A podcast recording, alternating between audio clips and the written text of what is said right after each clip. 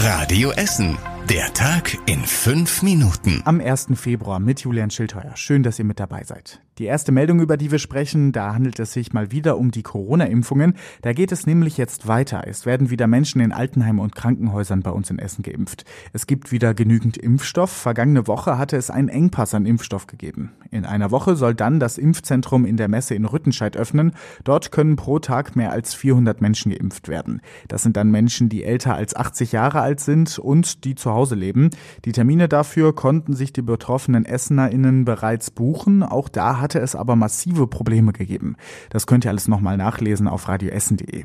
Der leitende Impfarzt sieht die Stadt nach den Problemen zu Beginn der Impfungen jetzt aber auf einem guten Weg. Es gebe Licht am Ende des Tunnels, sagte er. Ende März soll es dann so viel Impfstoff geben, dass mehr Menschen gegen das Coronavirus geimpft werden können. Ein kleiner Junge hat heute Nachmittag für einen Großeinsatz in Stehle gesorgt. Er hatte offenbar an einem geöffneten Fenster in einer Wohnung in der vierten Etage an der Kreier Straße gespielt. Zeugen hatten das beobachtet und die Eltern des circa vierjährigen Jungen nicht gesehen. Sie waren deshalb besorgt und fürchteten, dass das Kind in die Tiefe stürzen könnte. Sie riefen die Polizei und die Feuerwehr, die sofort ausrückten.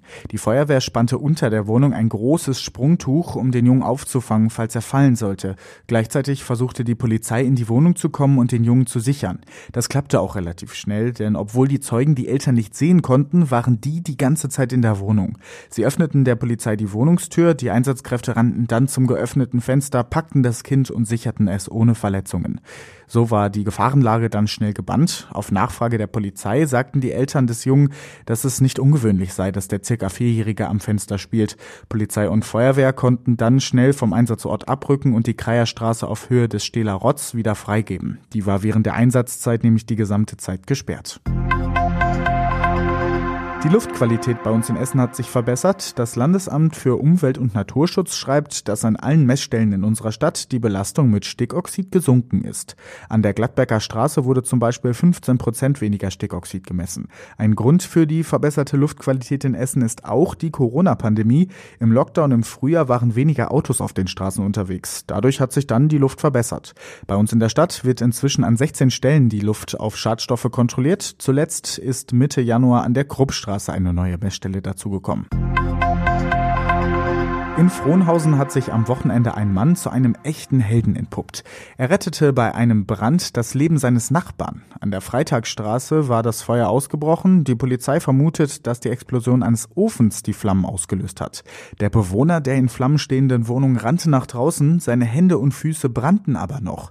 Der Nachbar sah das, rannte zurück in seine Wohnung und holte einen Eimer voll Wasser. Den schüttete er dann über den brennenden Mann.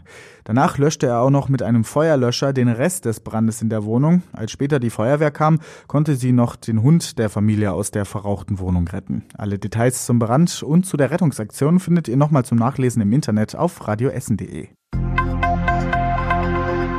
Über ganz viele Babys hat sich im vergangenen Jahr die Geburtenstation des Elisabeth Krankenhauses in Huttrop gefreut. Dort haben mehr als 2900 Babys zum ersten Mal das Licht der Welt erblickt. Das sind nochmal mehr als im Vorjahr und so viele wie nirgendwo sonst im Ruhrgebiet. Grund für den Anstieg könnte die Schließung des Marienhospitals in Altenessen sein. Viele Eltern dürften deshalb wohl auch auf das Elisabeth Krankenhaus ausgewichen sein. Und das war überregional wichtig. Da hat wieder das Thema Corona-Impfungen die Schlagzeilen dominiert informiert. Bund, Länder und Pharmaunternehmen haben heute über den langsamen Impfstart gesprochen. Bundesgesundheitsminister Spahn hat die Erwartungen schon vorher gedämpft und gesagt, es werde keine konkreten Beschlüsse geben. Heute wurde aber klar, die Impfreihenfolge soll geändert werden. Menschen mit Vorerkrankungen sind jetzt früher dran. Außerdem steigt der Chemieriese Bayer in die Herstellung von Corona-Impfstoffen ein. Das Unternehmen will seine Fertigungsanlagen zur Verfügung stellen, damit der Impfstoff des Tübinger Pharmakonzerns CureVac produziert werden kann. Der befindet sich aber bislang noch in der Testphase. Und zum Schluss der Blick aufs Wetter. Das ist grau, bewölkt und manchmal etwas regnerisch. Die Wolken bleiben nämlich in der Nacht und manchmal fällt daraus auch etwas Regen. Morgen wird es dazu nochmal richtig windig. Dafür wird es aber wärmer und bei bis zu 10 Grad ganz schön mild. Der Mittwoch sieht dann ähnlich aus. Und die nächsten Nachrichten gibt's bei Radio Essen im Programm morgen ab 6 Uhr. Und alle Nachrichten zum Nachlesen findet ihr natürlich auf radioessen.de. Schönen Abend euch. Das war der Tag in fünf Minuten. Diesen und alle weiteren Radio Essen Podcasts findet ihr auf radioessen.de und überall da, wo es Podcasts gibt.